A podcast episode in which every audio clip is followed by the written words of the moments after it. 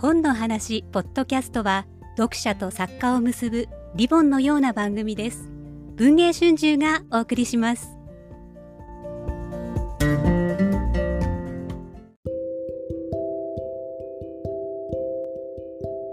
こんにちは。本の話ポッドキャスト。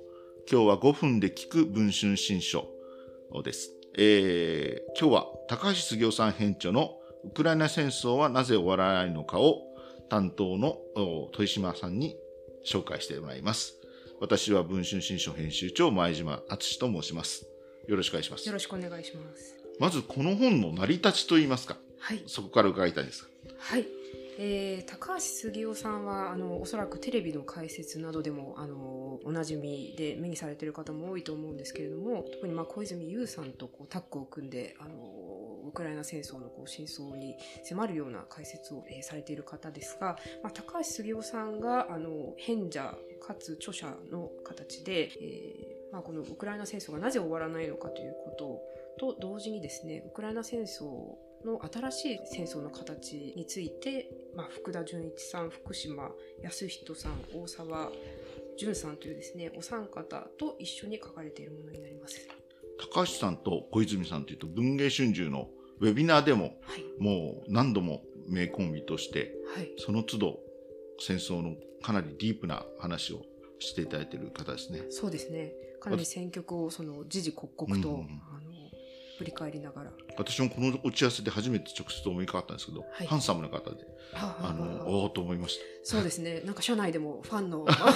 そうでしたね。方に早速、あの出会ったりというような発見もあったところです。はい。で、高橋さんがこれは要するにその研究者の方々と組んで作られた本ということになるんでしょうか？はい、そうですね。あのまあこれは終わりにのあたりで書かれていることでもあるんですが、あの高橋さんをはじめ今回ロシアとかヨーロッパとかそういった地域の専門家ではなくて、あの functional specialist と呼ばれるあの特定の地域に立脚することなく、はいそのはい機能的なイシューを中心に研究される、専門家の方を集めて、まあ、実際この本になる前にですね皆さんであの研究会をされていたということで、まあ、その研究会の成果としてあの出された一冊ということでもあります。じゃあ具体的にまあちょっと本の内容をお聞かせていただきたいんですけれども、はいどんなような感じの構成になってでしょうか。はいえー、と序章とですねあの終章まあ、そのウクライナ戦争がなぜ始まったのかということとそのウクライナ戦争を、まあ、終わらせるのは難しいんだけれども終わらせるとしたらどのようなシナリオがあるのかということ。それからあのこの戦争から日本人が考えるべきことというその記述に関しては高橋杉雄さんがされていてですね。あとはあのこのそもそもこのウクライナ戦争というのはその抑止破綻によって引き起こされたということでその抑止破綻の観点から、まあ、福田さん、えーという方が書かれていましてさらに、えー今回のその戦争の新しい特徴としてその宇宙領域で、はい。えー宇宙におけるまあ戦いでもあるといううんうんことで、その宇宙の安全保障の専門家である福島さんがその観点から書かれています。衛星からあれはいですよね、その、はい。お戦車の配置とか、そういうのも筒抜けになっているっていう。そうようなお話でございました。衛星写真でまあこうん。うリアルタイムにそれを収集して、あのそれを次のその攻撃にまあ生かすであったり抑止につなげるということが、まあ、特にその民間ベースで、はい。あの民間のあの企業がかなりその表に出る形で、えー担われているのがこの宇宙領域はい。における戦いということになります。。イーロン・マスクみたいな一企業人がそういう意味では戦争の奇数をかなり重要な役割を担うっていうことですね。そういう時代になっているっていう。はい、実際そのウクライナ戦争が始まる前においては、まあ、その衛星のこう保持能力というかあのその衛星のあの内実においてはロシアの方がウクライナをこう圧倒する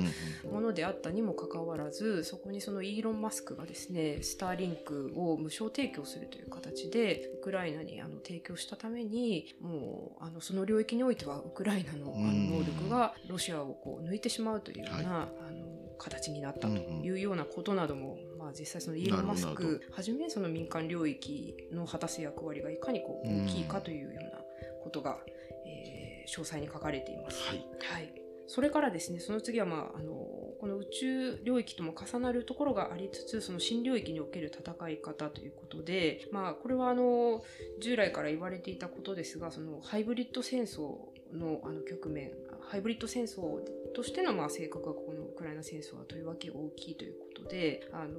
まあ、サイバー戦の,、はいうんのうん側面もあるということです、はいサイバー戦の内実についても、あの詳しく書かれています。まあ、宇宙とサイバーの最前線というのが、まあ、書かれているってことですね。そうですね。はい。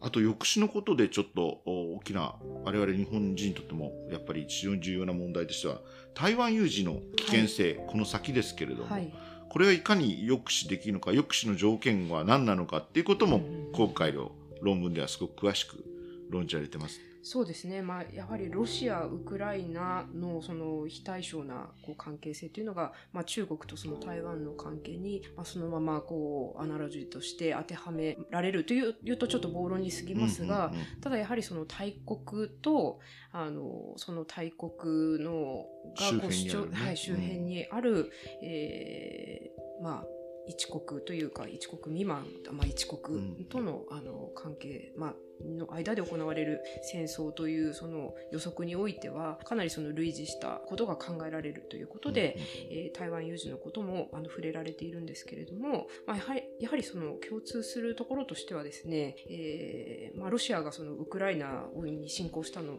はそもそもそのロシアがこうウクライナは自分たちのものだという、うんロシアとしてのそのアイデンティティを、まあ、ある意味こう拡張していこうというようなところが大きいわけで、まあ、それはその中国と台湾の関係性においても、まあ、同じことが言えるということなどでなるほどなるほど、ねはいはい、はい。これでも本当に選曲を見ててもどうなるかわからないところがあるんですが、うん。この終わらないというのはどういう点が終わりにくくなっているというふうに高橋さんははい。まあ一つには今、あのー指摘したポイントで、そのアイデンティティをめぐる戦争である以上、結局そのアイデンティティがどうなるかっていうのは、まあ互いに相譲れないポイントで、まあウクライナからしてみれば私、我々は独立国なのだから、あの、ロシアの一部ではないという。だけれども、まあロシアとしてはウクライナを、あの、まあ従来のそのロシア帝国のような形でその組み込みたいという、そのアイデンティティをめぐる戦争というのは極めてその決着がつきづらいということが一つと、あと、まあ、これは高橋さんが主に論じられていることですが、そもそもウクライナ戦争が起きた要因の一つに、そのアメリカにおけるその外交政策において、まあ、今までその対ロシア政策というのが対中国政策に劣後するということは、まあ、歴史上なかったんだけれども、うん。初めてその、えーロシアがその中国に対して、まあ、劣後する存在になったということからそのパワーバランスというか抑止が崩れてですね、えー戦争が、まあ、を引き起こされたと。で結局そのことがそのアメリカが、まあ、今回の戦争に、まあ、今までのこれまでのイラク戦争などをはじめとする戦争にその、えーアメリカがコミットしてきたのではない、まあ、やや距離を置いた取り方をしているわけで、はい。そのことがその戦争の終わらなさと、なまあ、極めて強くリンクしているというようなうんうんうん。分析をされているんですね。で、まあ、そのことというのはあの仮に台湾有事が引き起こされた場合に、まあ、やはり同型あのもーのとして考えられるというようなことでますますむしろ台湾有事の方がよりロシア・ウクライナ戦争よりも終わりにくくなるのではないか厄介な戦争になる。厄介になるのではないかというようなことも、あの触れられています。なるほど、はい。いや非常にこの先の戦争、まあ、今の戦争そしてこの先の戦争を見る上で示唆に富んだ内容になっていると思います、はい。えーウクライナ戦争はなぜ終わらないのかぜひともお手を取ってみてください、よろしくお願いいたします、はい、ありがとうございました。ありがとうございました。